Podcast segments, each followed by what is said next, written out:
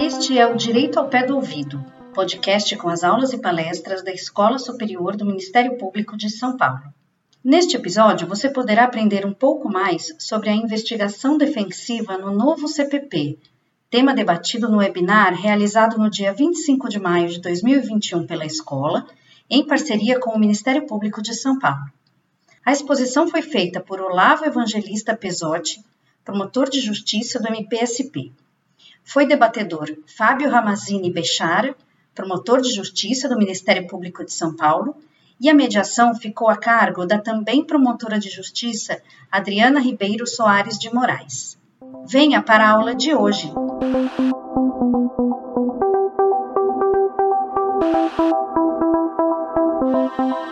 Todos.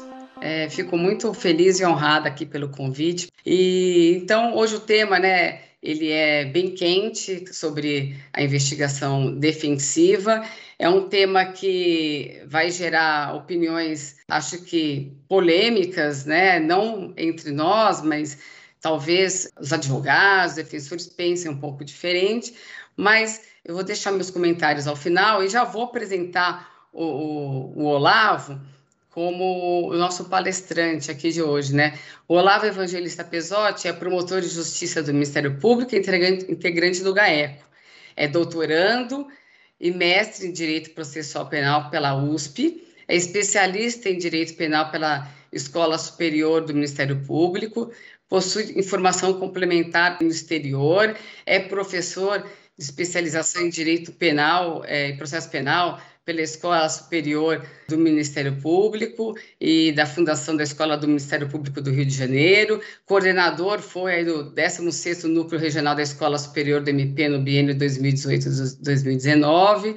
Possui graduação pela Faculdade de Direito pela Universidade de São Francisco e é aí um atuante exímio, eficiente do GAECO, é um estudioso, como já foi falado aqui, e nesse momento eu passo então a palavra ao doutor Olavo para que ele possa fazer a explanação desse, desse tema da, da investigação defensiva e depois eu efetuo os meus comentários. Bom dia a todos. Adriana, muito obrigado pela concessão da palavra. Bom, ingressando agora no tema da investigação defensiva, é importante, é, a gente conversava antes do, do início da transmissão, e a Adriana comentou que ontem o doutor Mazili estava fazendo uma exposição e ao final ele comentou um pouco sobre investigação defensiva sem demonizar o instituto. Né? Não é que a investigação defensiva em si é um grande problema, um grande monstro e que tem que ser rechaçada de maneira absoluta. Existe fundamento teórico para uma investigação defensiva. Né? O problema é construir um modelo de investigação defensiva sem reflexão, sem discussão e sem mecanismos de controle e de equilíbrio. Né? É, mas a gente não pode ignorar que investigação defensiva encontra um fundamento no direito à prova das partes e um fundamento especial no princípio da paridade de armas. Esses dois fundamentos estão conectados, porque a atividade probatória, de uma maneira é, grosseira, tem como finalidade formar o convencimento do julgador. As partes desenvolvem atividade probatória para que as suas teses é, veiculadas em juízo sejam apreciadas, acolhidas ou não pelo Poder Judiciário. Então, em um processo que se pretende dialético, é importante que as partes tenham uma situação de igualdade no desenvolvimento da atividade probatória, para que tenham igualdade de oportunidades de formação do convencimento é, judicial. Então, os principais doutrinadores que defendem o modelo de investigação defensiva dizem o seguinte: se os órgãos de percepção penal desenvolvem uma investigação preliminar com a finalidade de coletar elementos que vão eh, subsidiar uma acusação e promover a sustentação dessa acusação em juízo, a defesa efetiva precisa ter um, um instrumento que guarde paralelismo com isso, é, de maneira que seja possível a colheita de provas capazes de refutar ou infirmar a acusação, e daí a perspectiva é, de paridade de armas. Ocorre que, muito embora a investigação defensiva encontra esse fundamento primário, essa base de sustentação no princípio da paridade de armas e no direito à atividade probatória que as partes possuem, indiscutivelmente, alguns elementos de investigação defensiva distorcem essa própria perspectiva de paridade de armas.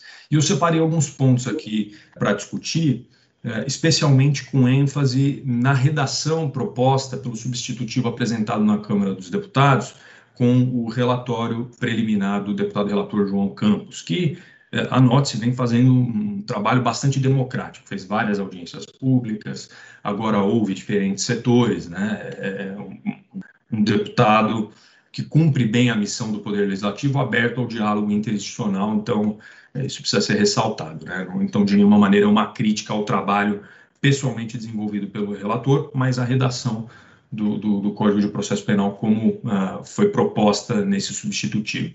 O primeiro ponto é que a finalidade da investigação defensiva é absolutamente distinta da finalidade da investigação oficial, e isso gera distorções práticas que estão refletidas no texto da proposta do Código de Processo Penal.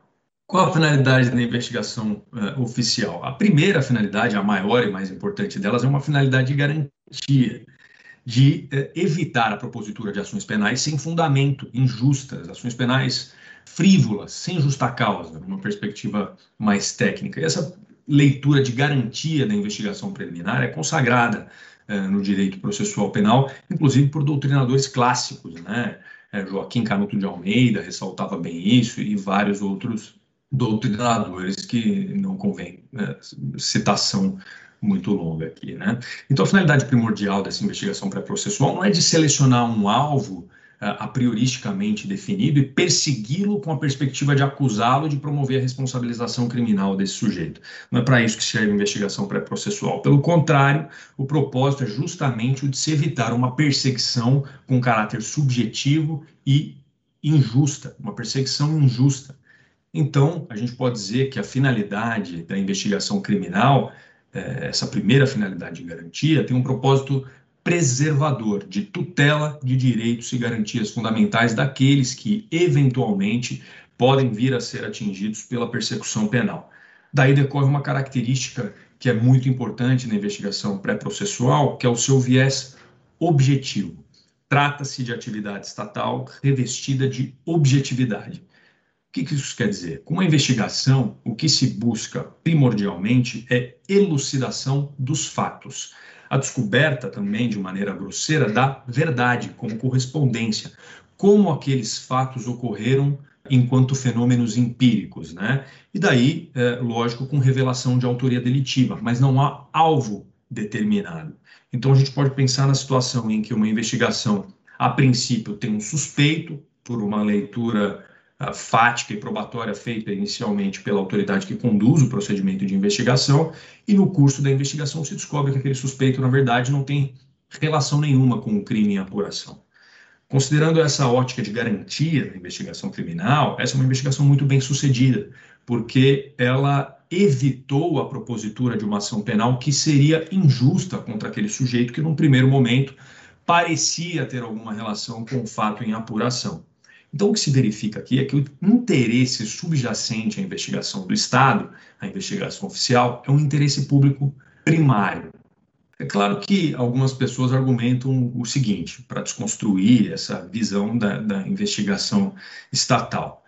Olha, objetividade pode ter, mas não tem imparcialidade. Quando se conduz uma investigação criminal qualquer, a autoridade faz diversas escolhas diversas decisões típicas de autoridade na condução do procedimento investigatório. Toma uma série de decisões correlatas, por exemplo, aos caminhos de investigação que se afiguram como possíveis concretamente. Os recursos são limitados e há eh, diversas opções a serem perseguidas eh, nas investigações consideradas em concreto. Só que, como conceptário dessa objetividade, o que se espera é que essas escolhas tenham como referência, escolhas de caminhos de investigação, tenham como referência as chances de esclarecimento dos fatos e não as chances de provar a culpa de determinado indivíduo. Assim, não se persegue um resultado pré-determinado. A autoridade não tem compromisso com o resultado. E nesse aspecto, portanto, há clara objetividade. Só que também, eh, ao formular essas escolhas, a autoridade do Estado formula hipóteses fáticas, que são postas à prova pelos caminhos de investigação escolhidos. E nesse aspecto, de fato, há uma tendência ou uma chance, um risco de comprometimento da autoridade com a hipótese aventada, né? o que pode gerar na avaliação das provas objetivamente colhidas uma tendência de confirmação, que se chama é, de confirmation bias, né? na doutrina do, do, do common law. O intérprete tende a avaliar as provas colhidas de acordo com as hipóteses que ele formulou.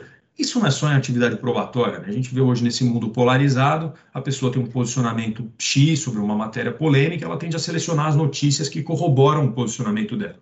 Né? E as que eh, vão, demonstram um sentido contrário ao posicionamento já previamente determinado, tendem a ser refutados. Então, quando a gente formula hipótese, a gente pode ter um comprometimento inconsciente com a hipótese, mas nunca com o resultado. E como isso é equilibrado no direito processual brasileiro? Sistema acusatório. Quem formula a hipótese não julga. Isso, por si só, já equilibra o sistema processual penal, considerando o risco de tendência de confirmação diante das hipóteses formuladas pelo órgão de investigação ou órgão de acusação, que formula a hipótese em juízo acusatória, narrando uh, os fatos na denúncia, apresenta um substrato probatório, desenvolve atividade probatória contraditória em juízo para um terceiro imparcial, que é o Estado juiz, que vai avaliar aquela hipótese sem comprometimento qualquer, analisando apenas se os elementos de convicção apresentados pelo Ministério Público e pela defesa corroboram ou refutam a hipótese acusatória formulada. Então, não obstante a imparcialidade, seja discutível na investigação do Estado, o caráter objetivo é reconhecido com tranquilidade e o sistema possui equilíbrios, mecanismos de equilíbrio que evitam distorções concretas em torno dessa questão. E é por isso que a gente defende também com bastante ênfase a preservação do sistema acusatório, né, com todos os seus desdobramentos. Não é só quem oferece denúncia não julga. É o juiz não pode decretar uma prisão preventiva sem manifestação do Ministério Público e todos os desdobramentos do princípio acusatório que nós temos defendido nesse momento presente no direito brasileiro. Então, veja, o interesse público na investigação tem dois principais desdobramentos: evitar que inocentes sejam processados e assegurar a punição de culpados, só, sem compromisso com o resultado. De maneira contrastante, a investigação defensiva percebe, persegue um interesse privado associado ao indivíduo representado pelo advogado ou por aquele que promove a investigação defensiva. Não se tem um compromisso na investigação defensiva com elucidação objetiva de fatos ou com aproximação da verdade. O único compromisso da investigação defensiva e o único objetivo é que o indivíduo seja isento de responsabilidade penal, por um motivo ou por outro provar a inocência do indivíduo. Então, a defesa não tem aqui dever, por exemplo, de revelar elementos favoráveis à acusação, pelo menos como regra geral, no âmbito da investigação defensiva. O interesse privado do particular está acima do interesse público na investigação defensiva. Desse contraste já decorre uma conclusão de que não tem exatamente igualdade ontologicamente falando entre investigação oficial e investigação defensiva, porque esta sim busca um resultado pré-determinado que é a prova de uma inocência. Então, quando se coloca a investigação defensiva como um contraponto à investigação oficial, numa perspectiva de se promover um equilíbrio, me parece que essa é uma premissa teórica falsa, porque nós estamos uh, colocando instrumentos é, que são ontologicamente distintos e que têm finalidades distintas, como elementos de paridade e de igualdade. Mas se a essência é diferente, será que existe realmente essa igualdade? Então, o primeiro ponto é da essência, é de teoria.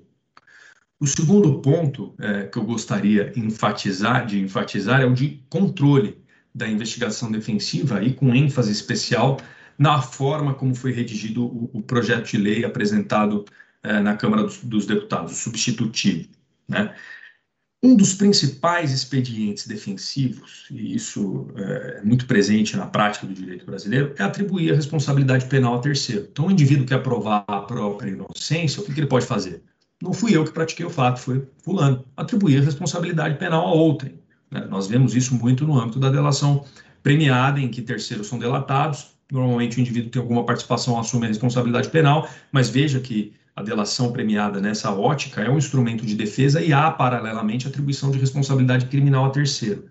Logo, a investigação defensiva pode abranger a investigação de fatos praticados por terceiros, investigação de responsabilidade criminal de outrem.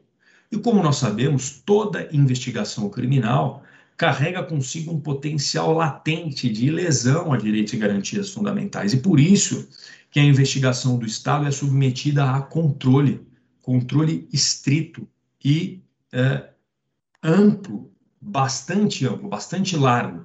Então, as investigações da polícia, por exemplo, são submetidas ao controle externo do Ministério Público, a controle de prazo pelo Poder Judiciário, no caso de tramitação direta, a controle de prazo é, pelo Ministério Público, é, e a todo o regime jurídico de garantias previsto no, na Constituição Federal e no Código de Processo Penal. A investigação do Ministério Público segue parâmetros bem delineados pelo Supremo Tribunal Federal no recurso extraordinário 593727, que foi julgado com, em regime de repercussão geral, bem como parâmetros delineados pela resolução número 181 do Conselho Nacional do Ministério Público. Então, há controle judicial efetivo sobre as investigações do Estado, sejam elas conduzidas é, pela polícia ou pelo Ministério Público. Toda investigação de persecução penal é submetida a controle. Agora, o que diz o substitutivo apresentado na Câmara dos Deputados em relação à investigação defensiva? Artigo 47, parágrafo único. O advogado, o defensor público e os outros profissionais que prestarem assistência na investigação não tem o dever de informar a autoridade judicial ou policial os fatos investigados defensivamente. Outro dia eu conversava com o Fábio Bechara sobre isso e nós discutimos o seguinte: a Constituição prevê que lesão ou ameaça de lesão a direito não será excluída da apreciação do Poder Judiciário. Está escrito lá no artigo 5, inciso 35 da Constituição Federal. Acabei de ressaltar a premissa teórica de que a investigação criminal carrega consigo um potencial de lesão à ameaça de direitos fundamentais por sua própria natureza. Então há uma ameaça de lesão latente na investigação criminal. Por isso que as investigações do Estado se submetem ao contínuo escrutínio do Poder Judiciário. Com essa redação, a investigação defensiva, ainda que alcance fatos eventualmente praticados por terceiro, está excluída da apreciação do Poder Judiciário. Claro que alguém pode argumentar o seguinte, mas o terceiro eventualmente afetado pode se insurgir contra a investigação defensiva, acionando aí o Poder Judiciário, então não haveria exclusão da apreciação da ameaça de lesão ao Poder Judiciário. Mas se não tem documentação, não tem controle, como o terceiro vai ter conhecimento da medida em que a investigação o afeta? Então, me parece que aqui é, é uma, um beco sem saída. Realmente, sem documentação e sem comunicação prévia dos atos de investigação defensiva ao Poder Judiciário, é impossível um controle judicial efetivo, ainda que posteriormente. Então, nós temos aqui um poder de investigação sem uma ferramenta de controle. Aqui sim há desequilíbrio e há uma violação à ideia de paridade de armas, porque a investigação do Estado é completamente documentada e submetida a controle. Mais além, como consequência desse descontrole da ausência de documentação, é possível que a investigação defensiva se amplie para alcançar fatos estranhos à investigação do Estado, à investigação oficial.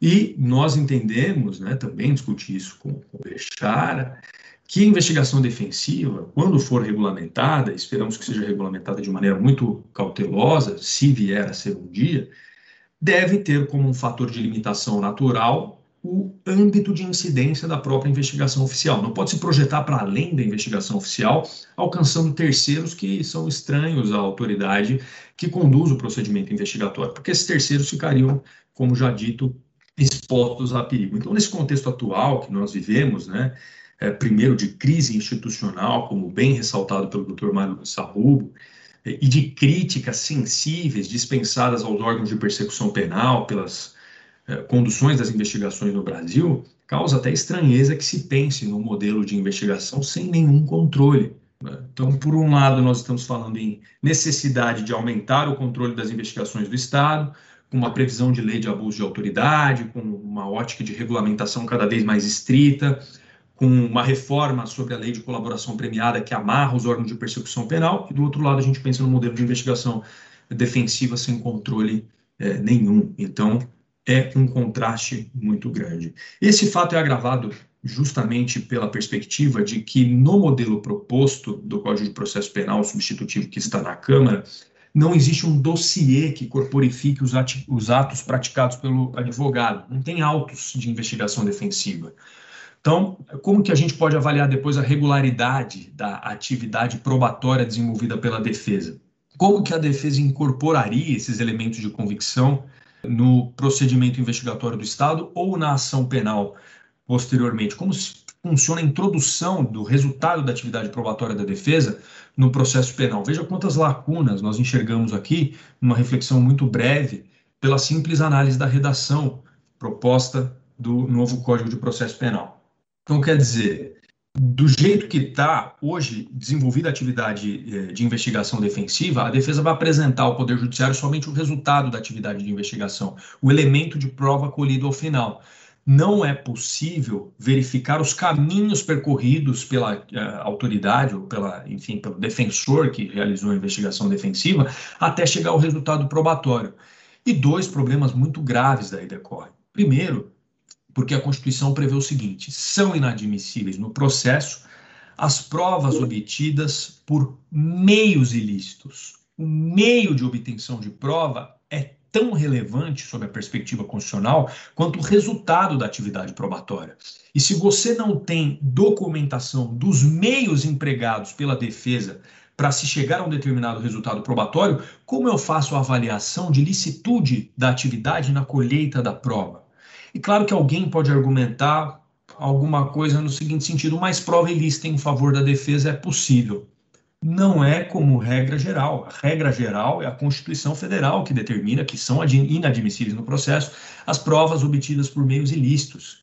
Quando doutrinária e jurisprudencialmente se admite a incursão de provas ilícitas no processo penal em prol da defesa, se faz concretamente uma análise de proporcionalidade entre o fim que se pretende alcançar com a admissão da prova e o direito que foi violado na produção daquela prova. Então, nos casos que nós temos na jurisprudência, admitindo a utilização de prova ilícita eh, em favor da defesa, eh, normalmente se tem uma violação ao direito à privacidade ou à intimidade e uma prova irrefutável de inocência.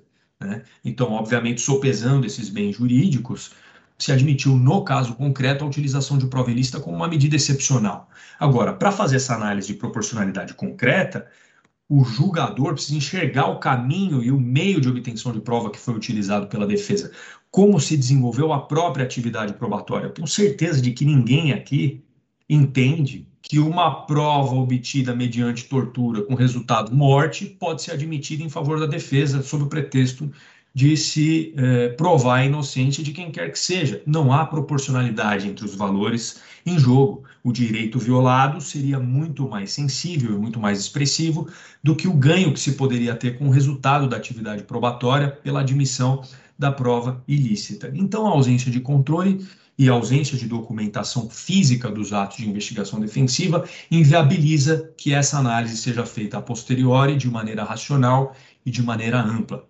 Na justificativa apresentada eh, pelo relator no substitutivo, no relatório preliminar, ele faz menção a dois ordenamentos jurídicos que já acolhem né, eh, o modelo de investigação defensiva: Itália e Estados Unidos. É verdade, esses modelos eh, têm realmente um, uma construção de investigação defensiva. A Itália é mais recente, desde 2000, nos Estados Unidos é um pouco mais uh, antiga, mas também esses modelos prevêem mecanismos de equilíbrio da investigação defensiva.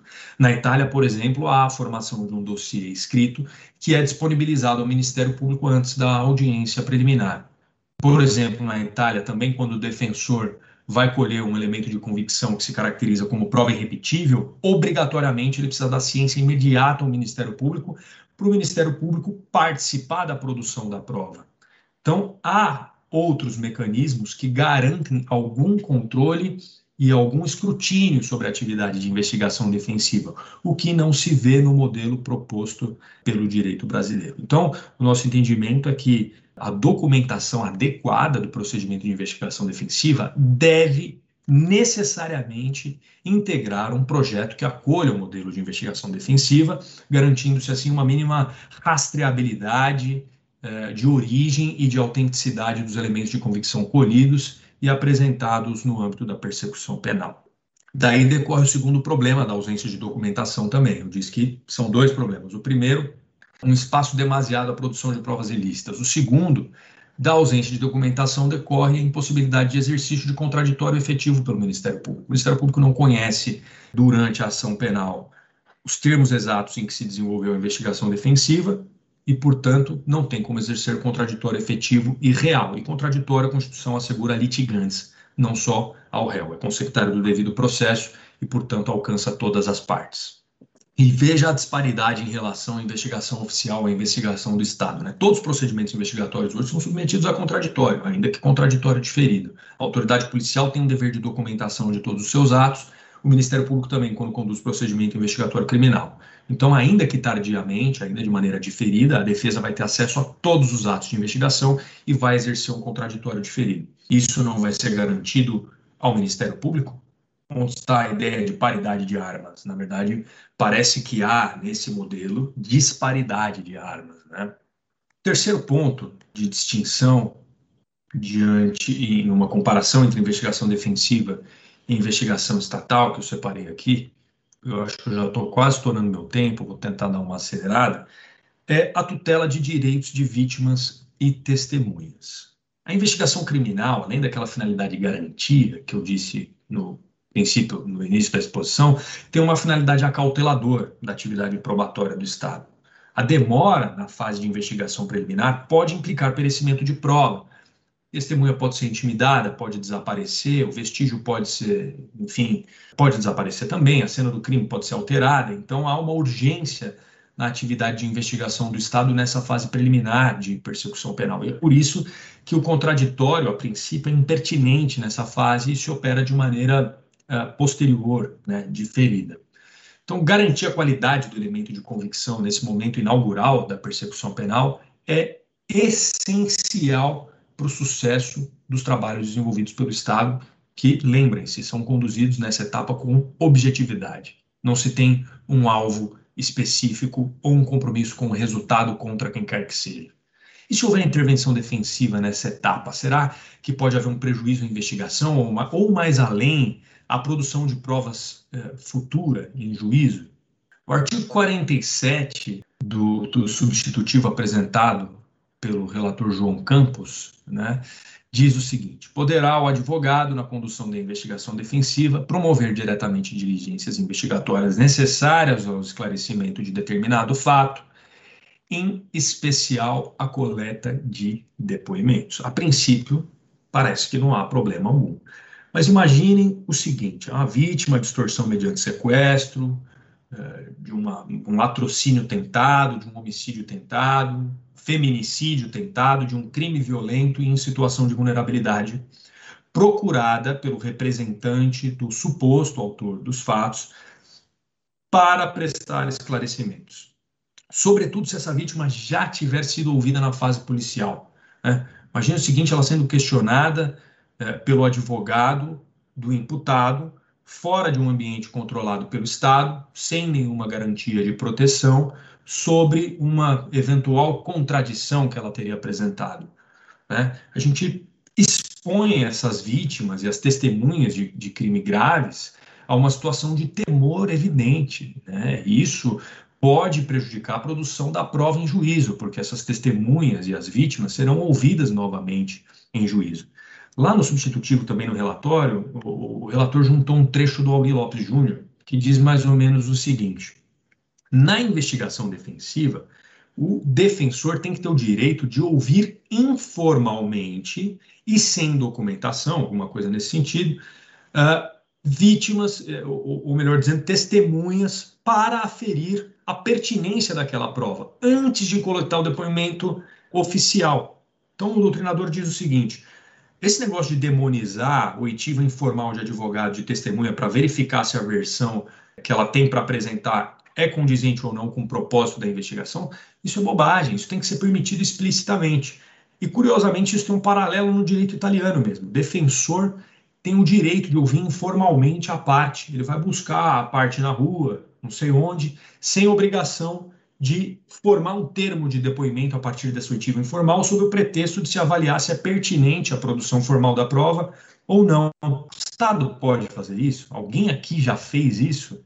Algum promotor saiu de casa, pegou uma viatura de polícia, foi na casa de uma testemunha para ouvir informalmente para ver se aquele depoimento se, se prestaria uma finalidade ou outra antes de formalizar o depoimento. Se nós fizéssemos isso, eu não tenho dúvida de que isso seria apontado como abuso e como intimidação de testemunha. Então, como que a defesa pode fazer isso?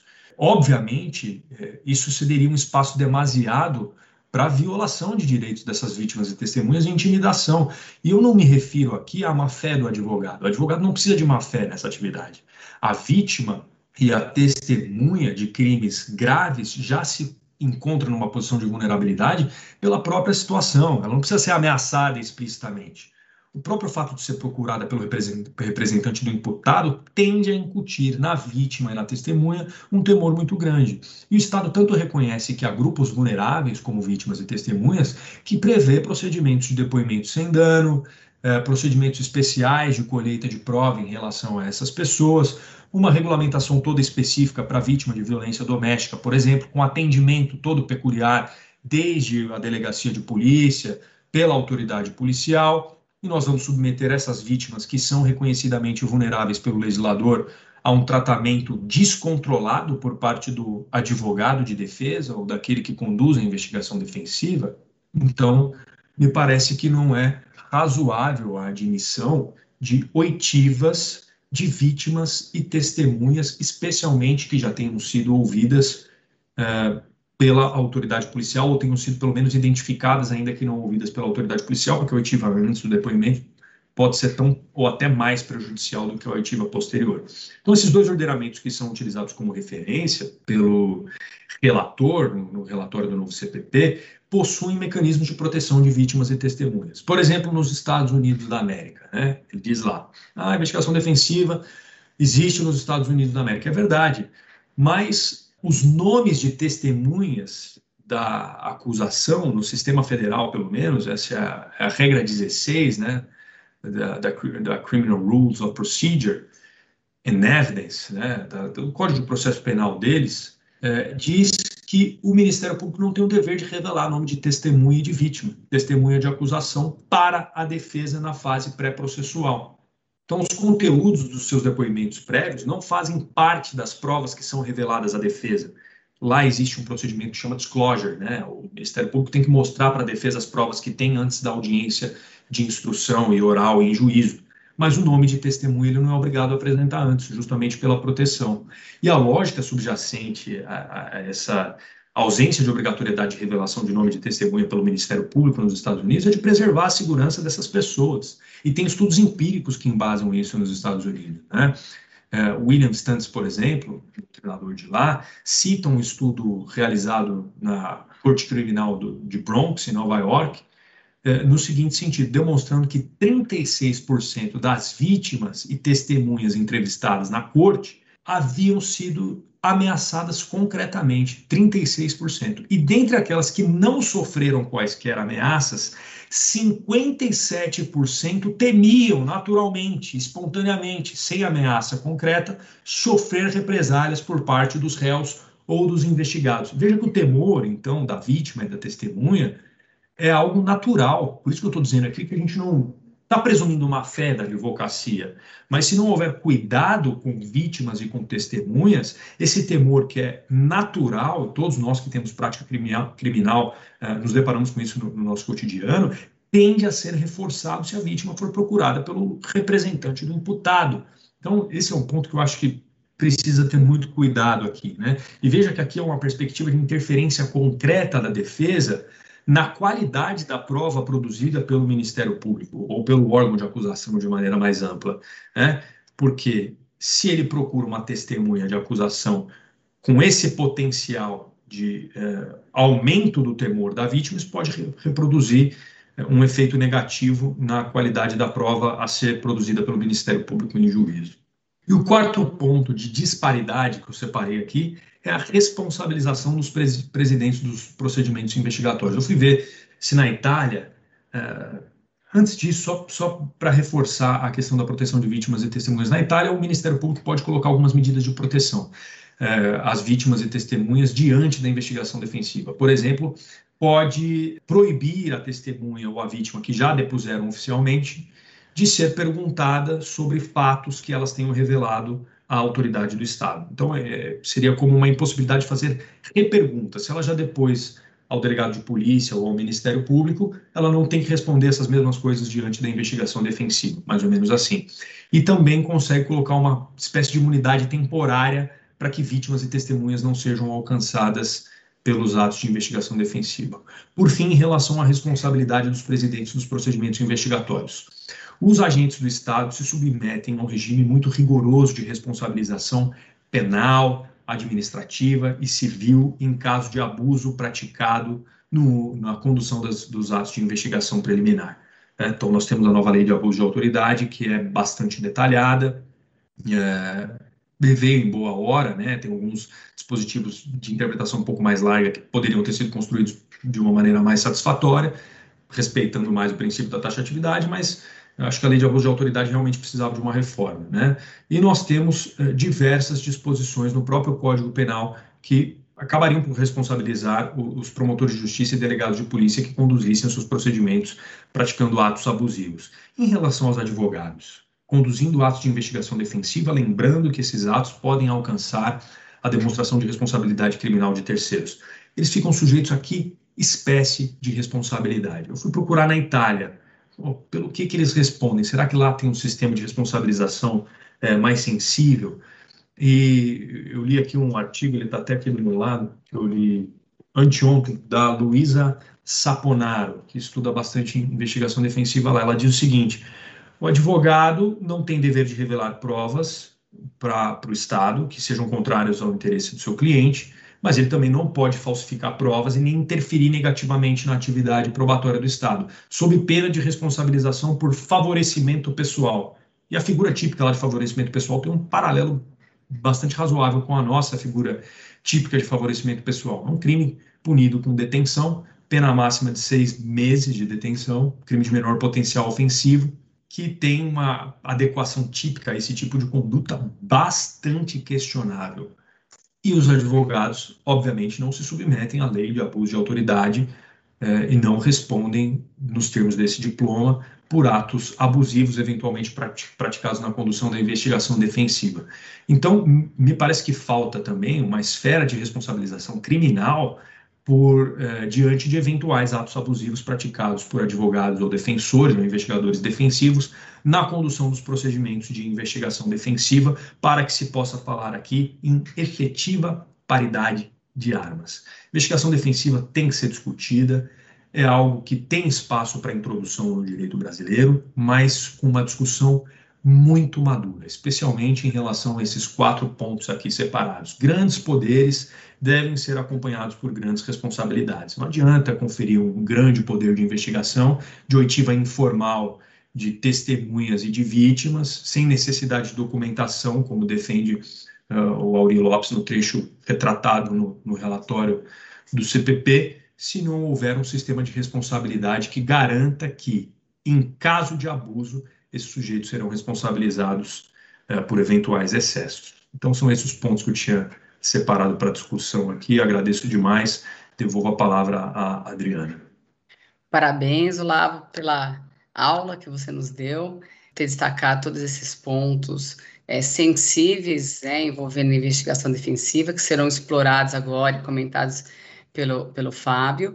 Eu fiquei até feliz de ver como você abordou essa questão do poder, né, do controle, da rastreabilidade dos atos, da documentação da investigação, todos os assuntos sensíveis e que, sem aprofundamento na discussão desse, desses pontos, eu entendo que será, seria inviável, será inviável dar seguimento a essa investigação tal como ela está prevista nesse substitutivo, né? Mas, para não me alongar aqui nos meus comentários, eu vou deixar primeiro o doutor Fábio mencionar tudo isso. Eu vou é, apresentar o nosso debatedor aqui, na verdade, né, o doutor Fábio Ramazini Bechara.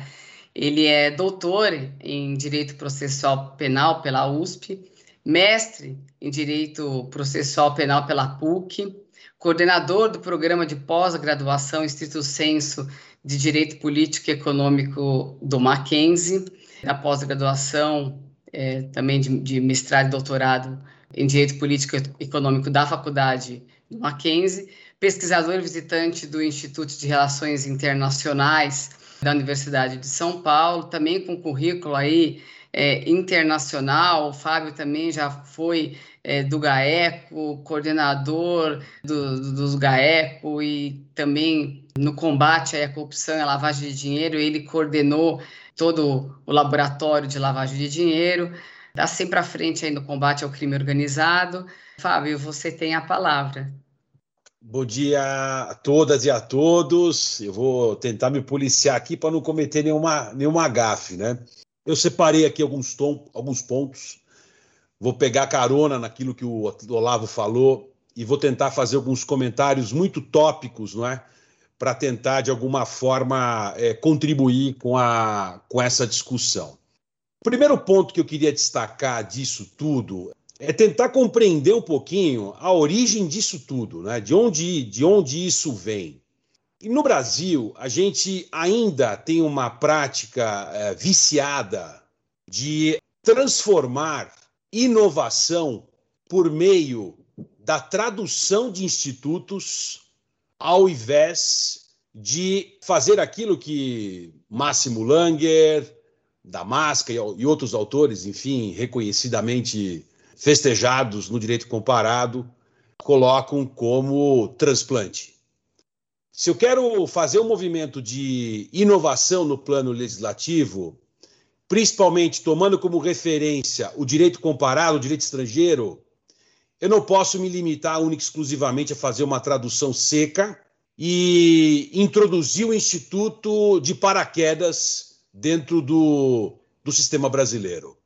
E eu falo isso porque quando o relatório traz a novidade da regulação da investigação defensiva, ele o faz de maneira seca, ignorando completamente o contexto em que esses dois institutos possuem uma idade muito mais consolidada, tanto na Itália e muito mais remotamente nos Estados Unidos, nos países de tradição comum law em particular, porque na Inglaterra funciona, opera da mesma maneira, em que a lógica de funcionamento do sistema é completamente diferente da nossa lógica, principalmente nos, considerando os países de tradição comum law.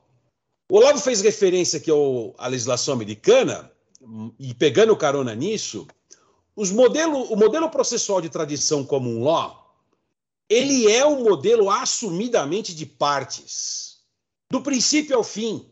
E por ser um modelo assumidamente de partes, do princípio ao fim, o controle do ingresso do material probatório é extremamente rigoroso e sob dois motivos.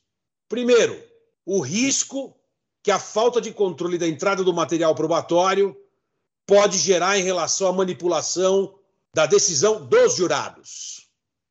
E segundo, mais de 90% dos casos nos Estados Unidos são resolvidos por meio de acordo, o que torna, portanto, a responsabilidade e a importância no controle do material probatório extremamente alta essa régua. Não é? É eu faço o que eu bem entendo, no belo dia eu acordo, resolvo que eu vou ouvir testemunha, vou ouvir vítima e etc. O controle do material probatório é extremamente rigoroso desde o primeiro momento, que é o momento da primeira fase, que é da discovery.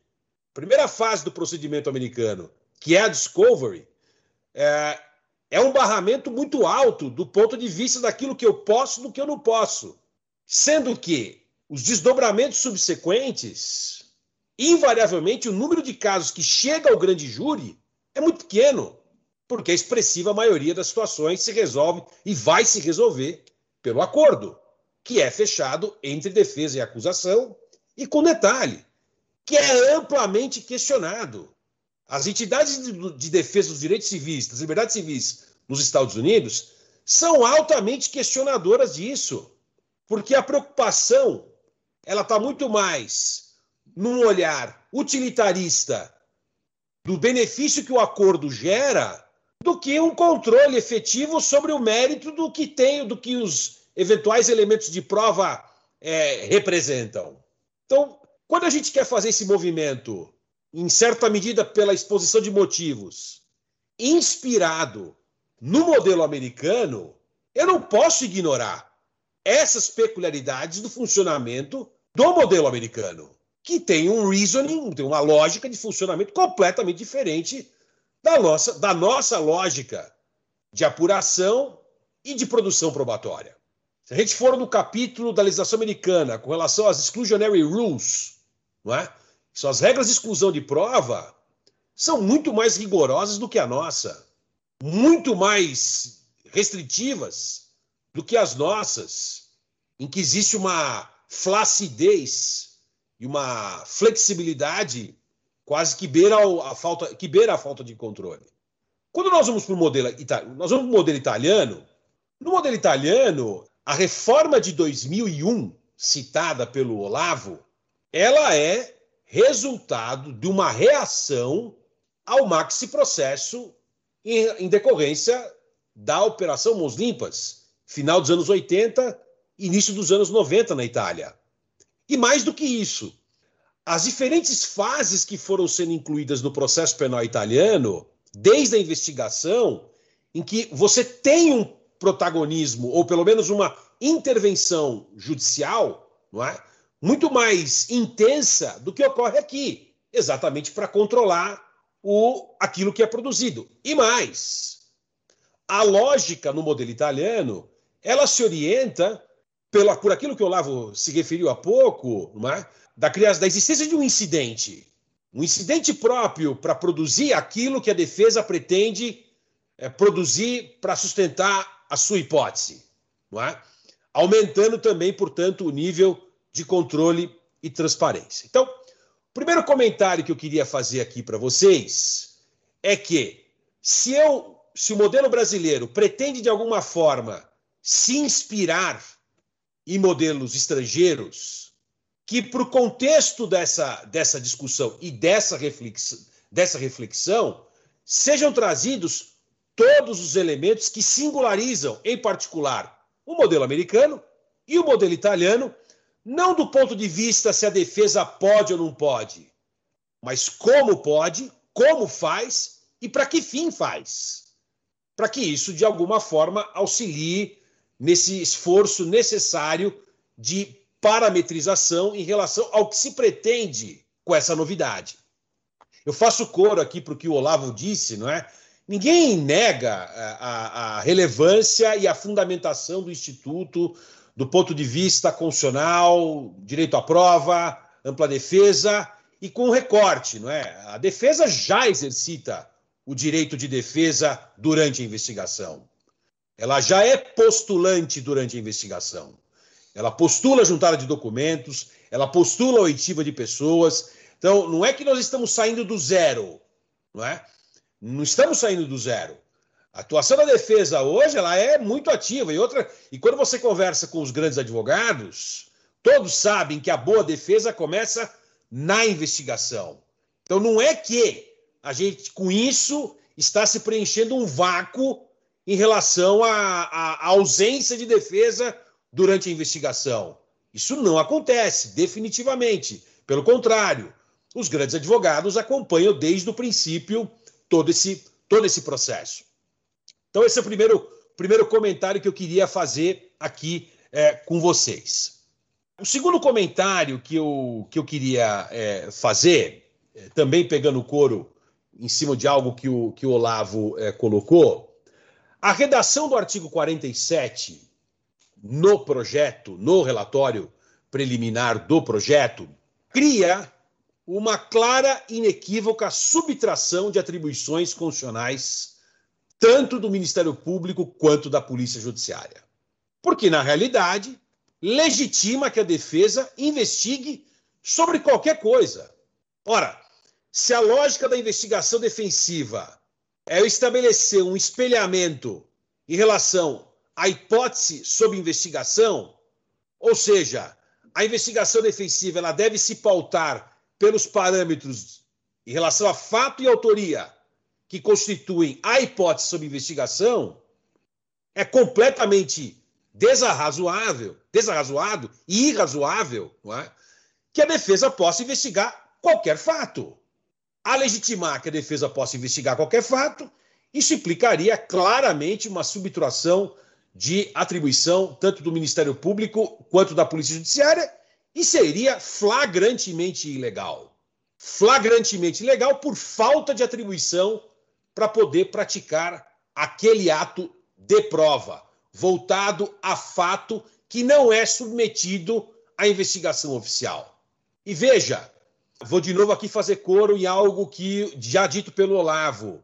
Quando, e aí saindo um pouquinho, mas quando, quando, quando se estuda no tema da cooperação jurídica internacional, quando se, quando se estuda atividade probatória entre dois ou mais países que pretendem cooperar entre si, tá? essa percepção de que nos países de tradição civil law, a atividade de investigação ela é essencialmente oficial, ela é conduzida pelo Estado, pela própria lógica do sistema de formação da prova. Nos países de tradição common law, a atividade de prova ela é essencialmente privada, por conta da própria lógica de disponibilidade total que existe nos países de tradição common law. Dentro desse modelo, dentro desse modelo, se eu quero incorporar, ou eu faço uma alteração constitucional, e nessa alteração constitucional eu legitimo que a, que a, que a defesa investigue qualquer coisa que não aquilo que está atrelado ao processo penal, definido numa hipótese de investigação submetida a um procedimento conduzido pelo Estado, seja pela Polícia Judiciária, seja pelo Ministério Público, ou caso contrário, tudo que for produzido é manifestamente ilegal. Então, esse é o, terceiro, o segundo comentário que eu queria fazer aqui para vocês. Terceiro comentário: o projeto ainda tem umas, tem umas outras pérolas aqui também importantes, né? O texto, por exemplo, cria um novo sujeito no processo penal, que é o detetive particular. O que, que é o detetive particular? Quem que é o det... que figura é essa? As palavras no direito têm significado. O que eu quero dizer com detetive particular? Aonde isso está regulado? Qual é a, o, fa, famoso cair de paraquedas? O sujeito está caindo de paraquedas dentro do, dentro do projeto. Tá? E eu tô está se legitimando a prática de qualquer ato de vigilância e monitoramento não é? de forma totalmente privada. Não custa lembrar aqui, no início da primeira década dos anos 2000, quando a Operação Satyagraha da Polícia Federal foi anulada, um dos fundamentos da anulação da operação foi o fato de que a Polícia Federal envolveu um agente da BIM, um agente da BIM e um detetive, um agente particular, por ocasião da interceptação telefônica. E aqui o código está legitimando a figura, a introdução de um terceiro totalmente estranho à dinâmica do processo penal de total rastreabilidade, de total transparência, de total escrutínio e de total controle. Então, detetive particular é uma figura que revela absoluta falta de técnica na elaboração do texto que configura ou que compõe aqui o relatório, o relatório preliminar.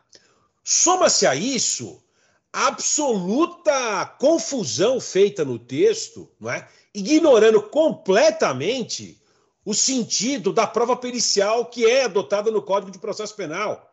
A prova pericial no Código de Processo Penal é caracterizada pela oficialidade. E o texto do 47 diz expressamente que, além do detetive particular, a defesa vai poder contratar peritos. Essas terminologias e, a, e esse comentário que eu estou fazendo aqui para vocês não é um apego exagerado ao formalismo e nem um, uma filigrama que, que seja lateral. Pelo contrário, a, a redação procura usar essas figuras de linguagem, a meu ver, para gerar claramente um superempoderamento por parte da defesa no momento em que ela for conduzir algum tipo de investigação. Tá? Então, esse aspecto me parece importante ressaltar, não é? Porque isso, de alguma forma, inverte a própria lógica e, e é incompatível com a própria lógica regulada em outros dispositivos do código, em particular no que se refere à, à prova pericial. Um outro comentário, passando aqui para um, mais um comentário, mais um apontamento que eu acredito que seja importante, que possa contribuir para as nossas discussões, que se refere à cooperação internacional, não é? No que se refere à cooperação internacional, o que vai determinar a iniciativa num pedido de auxílio ou de assistência mútua é o acordo bilateral ou o tratado multilateral, cuja representatividade ela é totalmente centrada no Estado, seja por meio do Ministério da Justiça, enquanto autoridade central na expressiva maioria dos acordos bilaterais que o Brasil mantém com algumas dezenas de outros países, seja no Ministério das Relações Exteriores, seja também em memorandos de entendimento em que as instituições brasileiras passaram a figurar em redes de cooperação internacional, mas que se, se desdobra ponta a ponta exclusivamente entre órgãos oficiais. O que significa dizer que não é a legislação ordinária que vai permitir ou vai alterar o texto negociado, seja num tratado multilateral, seja num acordo, num acordo bilateral, de modo a permitir que a defesa também passe a fazer cooperação com outros países. A revelia e a margem do texto do acordo. Não é? Inclusive, o Brasil, em... existem alguns precedentes no Superior Tribunal de Justiça e no próprio DRC, no Departamento de Recuperação de Ativos e Cooperação Internacional, de pedidos que foram negados, por exemplo, pela China, sob o argumento de que a defesa não, ela não, não tem a sua legitimidade reconhecida é, no acordo bilateral. É claro que muitas vezes a fórmula encontrada no Brasil para superar isso se dá por meio da provocação pela defesa no juízo e o juízo acaba sendo o grande interlocutor para viabilizar a cooperação quando o demandante é a defesa. Mas a relação com o órgão correlacionado do outro país é tão órgão, tão, tanto um órgão oficial como é no Brasil. E o que a defesa pode fazer, e tem feito sistematicamente, é figurar como demandante do órgão oficial brasileiro, seja no âmbito do Itamaraty, seja no âmbito do, do Ministério da Justiça, ou mesmo da Procuradoria-Geral da República, nos casos de Portugal é, e Canadá, porém, porém, não é a defesa que vai figurar como órgão solicitante da cooperação, e sim o respectivo órgão brasileiro é, oficial que vai, que tem por é, acordo essa designação expressa para poder estabelecer toda a tramitação em relação à solicitação de assistência formulada. Então, esse é um, esse é um outro ponto importante aqui para que eu gostaria de destacar para vocês. Um quinto, um quinto ponto, eu já não sei se é o. Eu, no meu papel está cinco, mas eu não sei se é o quinto. Mas, enfim. Mas um, um quinto ponto que eu queria destacar aqui para vocês, e que me parece muito relevante, e que, a meu ver, não se confunde com o que a gente está tratando aqui, tá? Que é a investigação privada que ocorre no âmbito das empresas. E aqui eu me refiro especificamente às investigações privadas que ocorrem no contexto dos programas de integridade. Algo muito presente nas instituições financeiras no que se refere à prevenção à lavagem de dinheiro, algo muito presente nas empresas que contratam com o poder público hoje, diante da necessidade de você estabelecer e aprimorar os seus mecanismos de controle interno, em que a investigação ela passa hoje a desempenhar a investigação interna passa a desempenhar um papel extremamente importante e relevante na identificação das fraudes, não é? E também nas hipóteses de defesa da concorrência, não é? Nas hipóteses de defesa da concorrência, os programas de integridade é, também estimulam é, as investigações internas E, invariavelmente, as investigações internas, elas são reveladores da própria hipótese de investigação oficial. A própria investigação interna é que constitui o teu referencial de prova a justificar o, o acionamento do Estado, seja por meio da Polícia Judiciária, seja por meio do Ministério Público, nas investigações, seja de lavagem de dinheiro, seja de corrupção, seja de formação de cartel e etc. O fato é que a investigação corporativa hoje, ela é uma realidade, não é?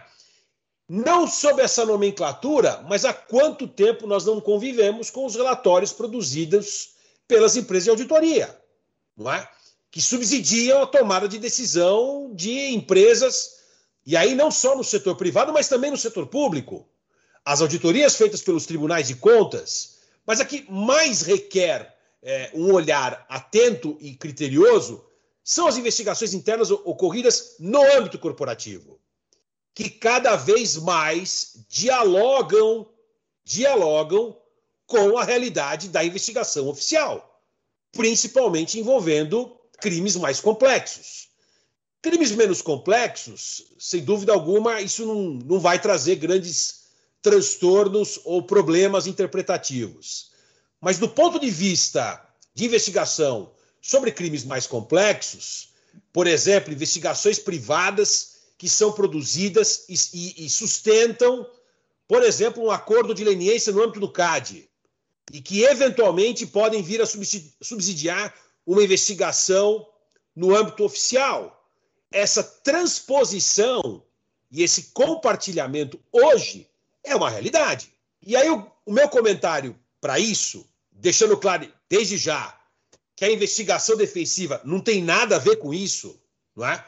Porque a investigação defensiva, a meu ver, ela se coloca como reação defensiva dentro da persecução. Ela é reação defensiva a uma hipótese de investigação que não tem nada a ver com a investigação privada no âmbito corporativo e cujo resultado igualmente se transpõe para o âmbito, âmbito oficial, mas que, seja na investigação corporativa, seja na investigação defensiva, existe um elemento que é essencial para qualquer uma delas, que é rastreabilidade, escrutínio e controle. E essa, rastre... essa rastreabilidade ela não é única e tão somente sobre o resultado do que eu produzi, mas é principalmente sobre o procedimento, sobre os métodos, sobre o local, sobre a forma e sobre quem produziu.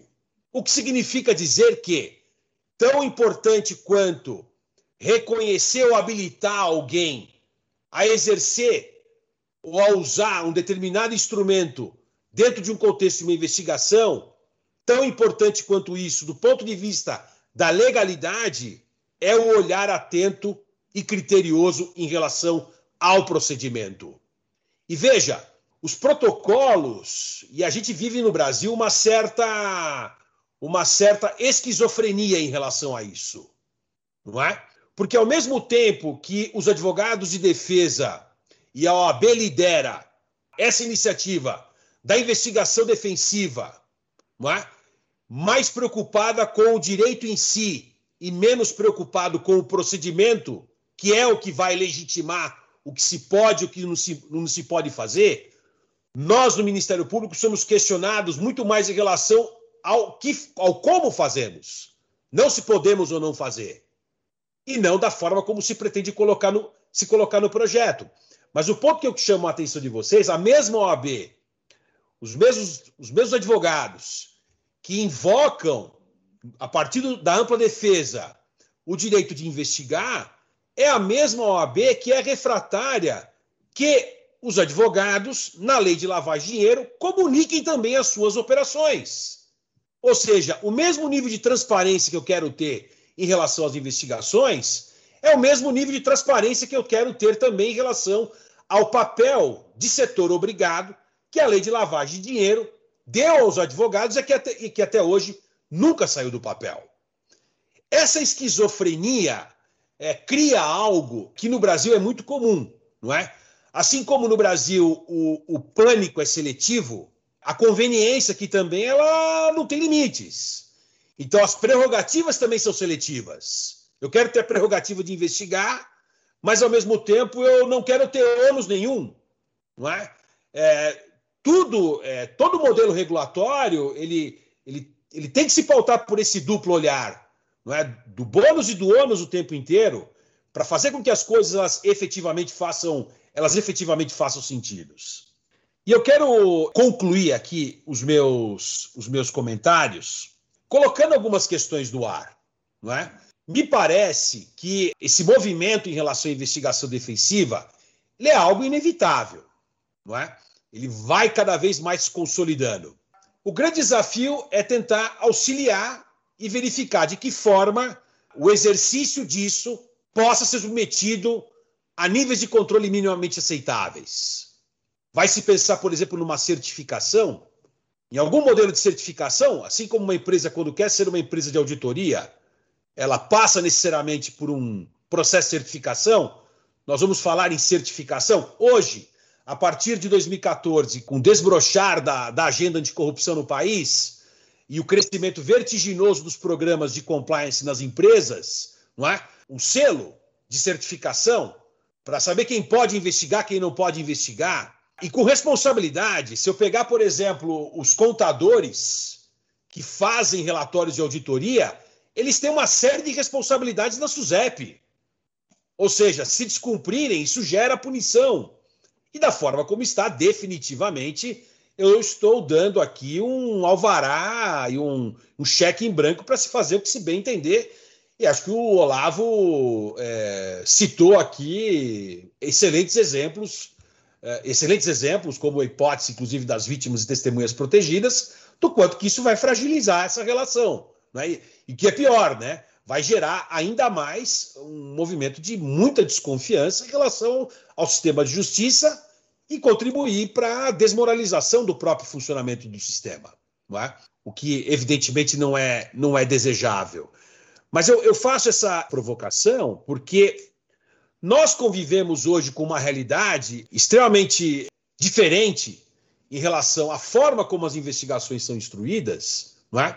principalmente pela intensificação do processo de compartilhamento de informações entre instâncias diferentes, é? inclusive com o setor privado.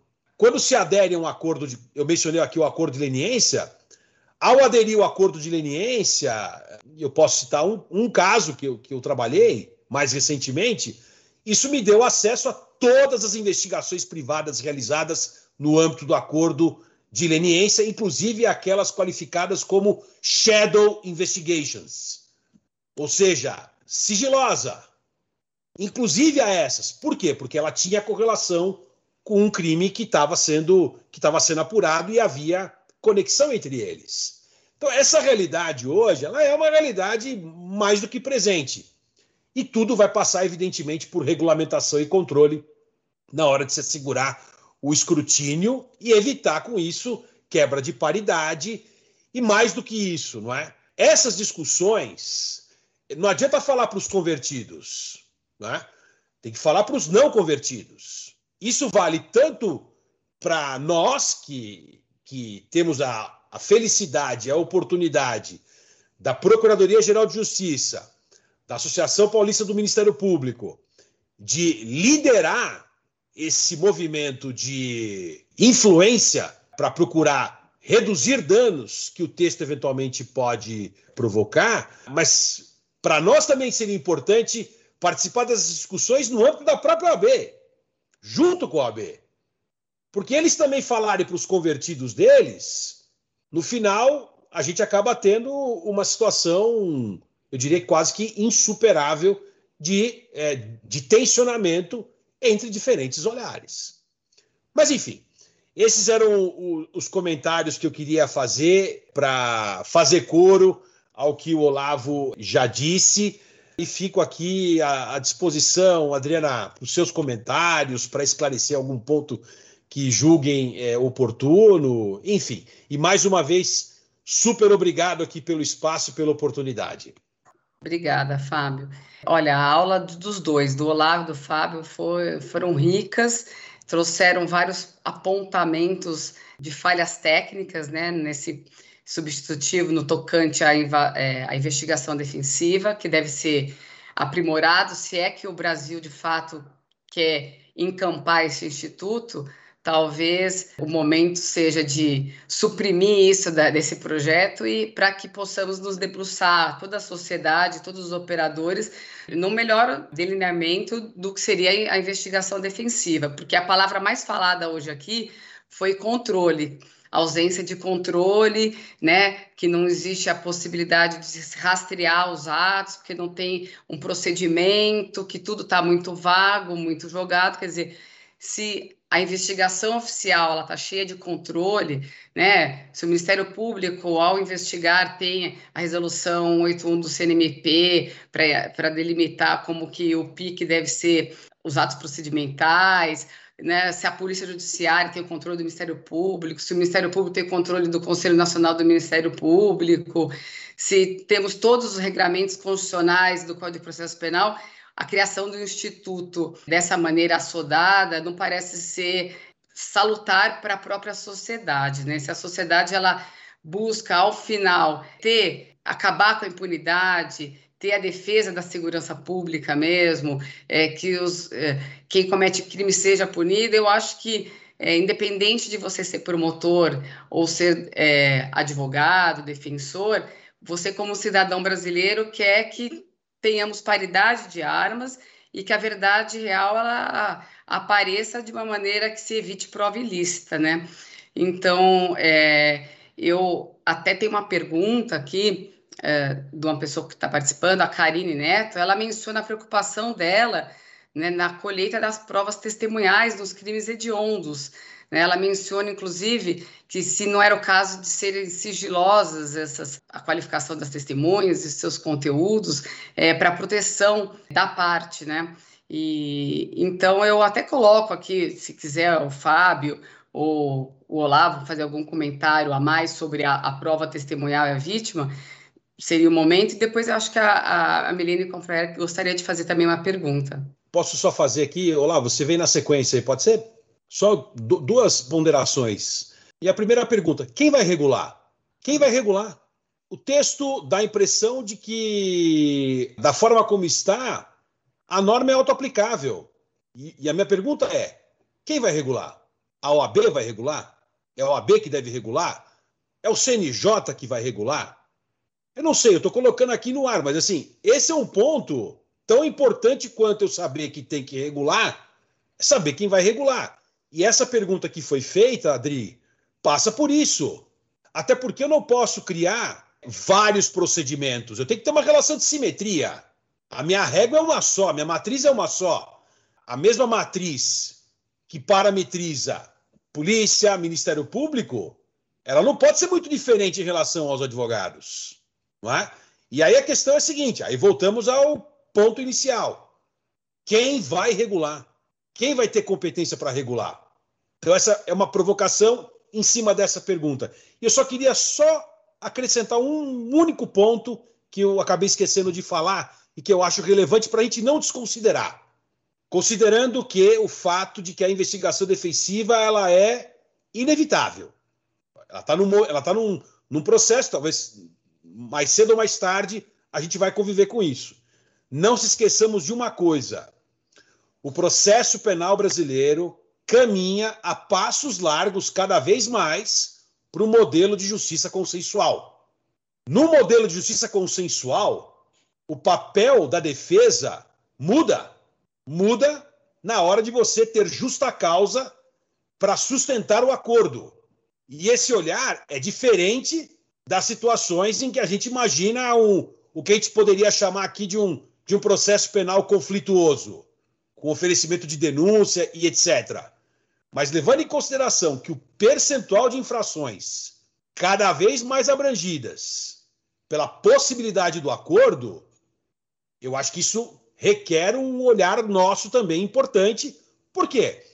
Porque nesse contexto, a defesa joga um jogo importantíssimo na instrução daquilo que vai servir de lastro para justa causa a justificar o, o acordo.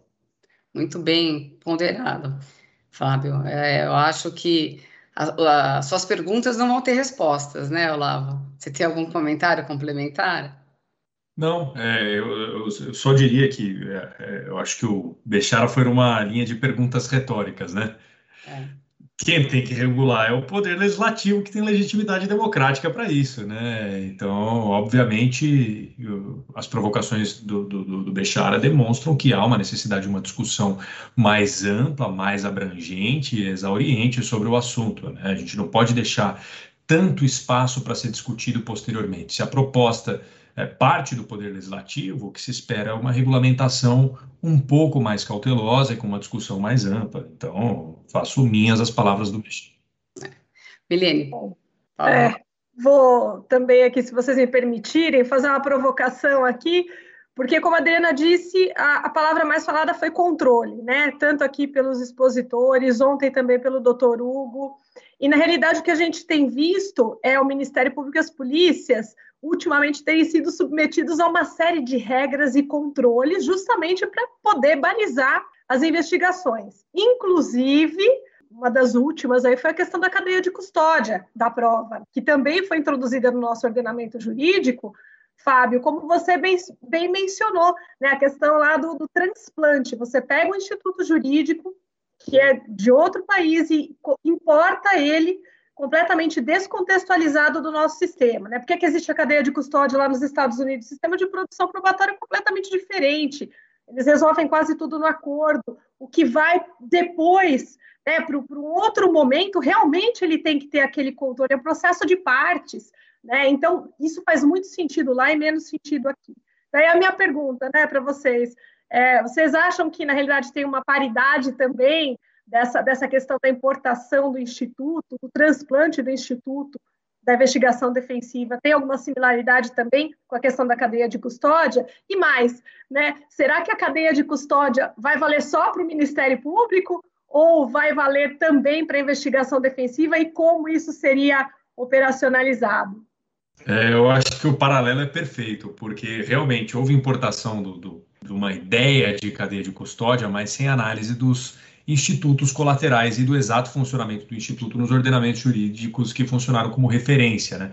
Houve um transplante racional e não uma adaptação uh, ao nosso ordenamento jurídico. Né? Outro dia eu estava lendo um doutrinador que escreveu, escreveu sobre cadeia de custódia aqui no Brasil, ele disse o seguinte, o ônus de provar a integridade da cadeia de custódia é do Ministério Público como nos Estados Unidos. Nos Estados Unidos, o ônus de provar a cadeia de custódia do Ministério Público. Ele só esqueceu de, de dizer o seguinte: a regra geral é que nos Estados Unidos não se discute cadeia de custódia. A discussão da cadeia de custódia nos Estados Unidos é uma exceção, só quando há uma dúvida concreta sobre a autenticidade ou a identidade do objeto que se apresenta como um meio de prova no, no processo penal. Então, veja, esse é, esse é um produto claro de um transplante sem analisar o ordenamento jurídico como um todo, o ordenamento que serve como parâmetro para a importação ou a aplicação global do Instituto Jurídico no, ordenamento que serve como matriz do Instituto. Né? Então, ah, o ônus é do Ministério Público, de fato, mas as hipóteses que dispensam discussão de cadeia de custódia nos Estados Unidos são muito amplas, muito, muito amplas. A exceção é que na prática haja alguma discussão nesse sentido.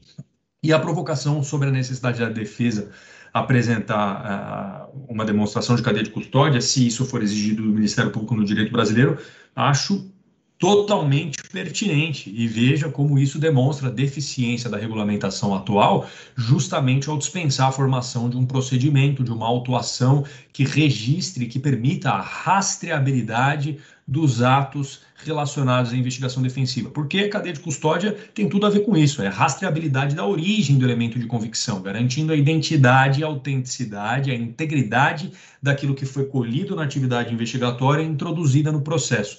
Então, a conexão dos temas eu acho que é excelente e demonstra que há sim uma necessidade de regulamentação mais cautelosa que permita enxergar todo o caminho da atividade probatória até se chegar ao elemento produzido e apresentado em juízo. Interessante, inclusive, Milene, é, esse comentário, essa provocação que você fez, né? No caso da, da Lava Jato, uma das teses de defesa é de que a cadeia de custódia em relação à prova produzida na Suíça não teria sido observada. Esse, essa sempre foi uma das teses recorrentes de todos os acusados é, durante o processo. E é interessante que a certificação quanto à autenticidade em relação à origem e à integridade do conteúdo foi dada por duas empresas privadas, que foram aquelas que extraíram o código hash na Suíça e isso gerou o compartilhamento para o compartilhamento para cá, para o Brasil de forma espontânea. Assim, a questão da cadeia de custódia, é, e eu, na, na, linha do que o Olavo disse, não é? E, e de fato, é, a gente, se de um lado é verdade que a gente, dentro da mesma lógica de paridade, tanto a acusação quanto a defesa tem compromisso com, não é só com verdade, é com lealdade. Existe uma questão aí é, que é intangível e é, sub, e é subjacente e tão relevante quanto, que é lealdade processual, independentemente do interesse que move. E a lealdade, ela é medida fundamentalmente em cima da maneira como você também se comporta e age ao longo do procedimento, notadamente em relação aos métodos que você escolhe, que você escolhe. Uma coisa que eu sempre gosto de citar e que é algo, até comentei com o Olavo outro dia, que acho que vale muito para cá porque nós estamos discutindo aqui agora. É cada vez mais recorrente nos casos, principalmente nos casos mais complexos, os advogados de defesa juntarem pareceres jurídicos. Parecer jurídico, parecer jurídico de um professor, parecer jurídico de um ex-promotor, parecer jurídico de um ex-juiz, e assim vai. E eu várias vezes me vi diante do seguinte dilema, né? O que, que é isso aí? Ele está substituindo às vezes do advogado? Porque se ele me disser, olha, ele está substituindo, as, ele está fazendo às vezes do advogado, então subestabelece para ele. Ele está lá, então, portanto, para fazer a defesa e não o advogado. Caso contrário, isso é pura e simplesmente um argumento de autoridade. Uma coisa é certa: valor probatório, zero disso daí. Zero, absolutamente zero. Principalmente se eu estiver pensando em prova técnica. Quando a gente está falando de cadeia de custódia, nós estamos falando de uma prova técnica. Dentro de uma prova técnica, o que vai dar legitimidade para o resultado é a confiabilidade do método que vai resguardar origem, processo e conclusão. Caso contrário, eu vou desconfiar. E aí pouco importa se é o juiz que determinou de ofício, ou se é uma iniciativa do Ministério Público, ou se é uma iniciativa da defesa. Ou seja, o compromisso com a confiabilidade das conclusões geradas, em particular por uma prova técnica que pressupõe preservação de cadeia de custódia, independe de quem a gente esteja falando. Pode ser até a vítima como acende acusação, ou até um terceiro que, porventura, se habilite ali. Mas, inequivocamente, eu acho que isso, isso é inquestionável, né? É, e eu até complementaria para dizer o seguinte, né? Aqui no Brasil é interessante porque a gente vive uma desconfiança permanente, né? E é interessante quando você. Só uma curiosidade, tá? Quando você verifica a origem dos sistemas probatórios, né, dos países de tradição comum law, dos países de tradição civil law, a própria noção de burocracia, que é algo muito presente nos países de tradição civil law, tem por premissa a desconfiança nos homens. Eu não confio no bom senso do ser humano, não é? Nos países de tradição comum law é o inverso, a confiança é no bom senso das pessoas. Se a gente fizer um paralelo aí em relação a, a isso, não é? é? é? muito interessante, por exemplo, a testemunha de ouvir dizer para nós aqui, basta rolá-la e ela ser submetida ao contraditório que ela está no jogo. Lá, eu não confio na palavra dela porque ela não teve conhecimento de nada, não é? Então, assim, é interessante olhar um pouquinho essa questão de onde vem e como é, porque aqui a gente tem essa, não é nem a sensação, é a certeza, né? E que se a defesa quer jogar esse jogo, também tem que participar das mesmas regras. Não basta ser mulher honesta. É igual a mulher de César. Tem que parecer honesta. Não tem essa. Ótimo, Fábio.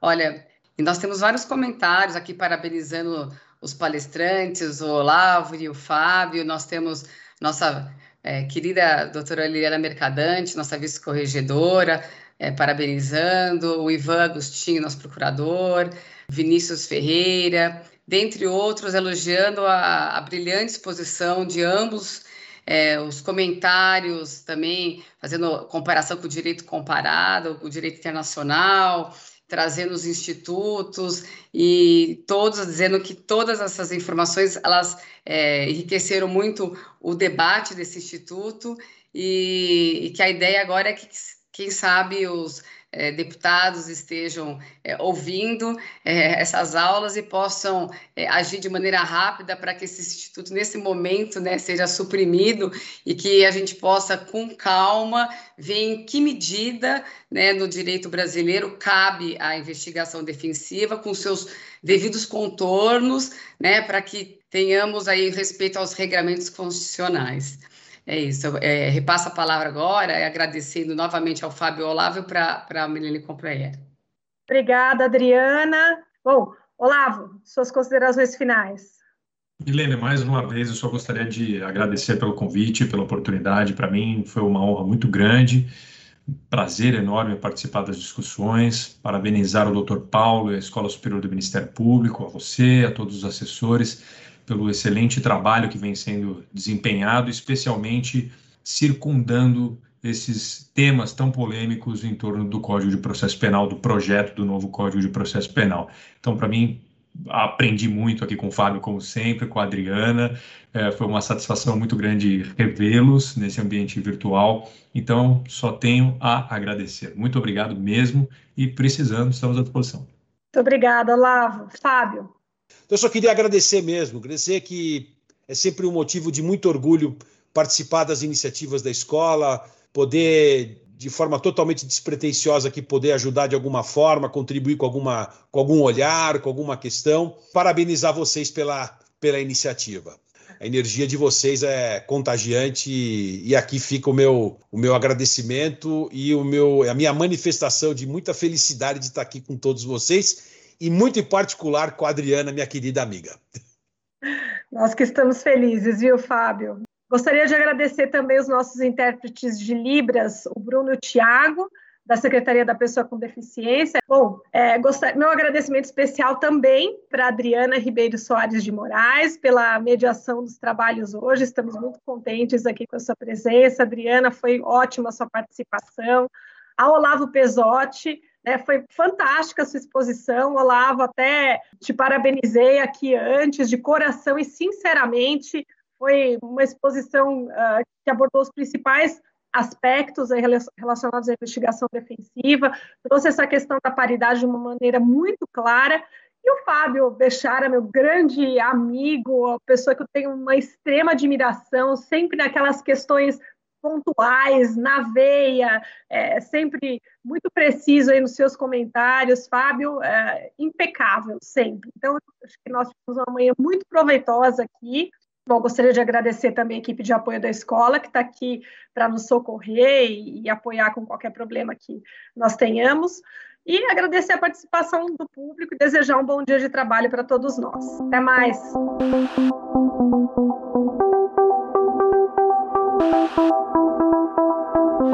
Este foi o Direito ao Pé do Ouvido. Siga nosso canal e amplie seu conhecimento com a Escola Superior do Ministério Público de São Paulo.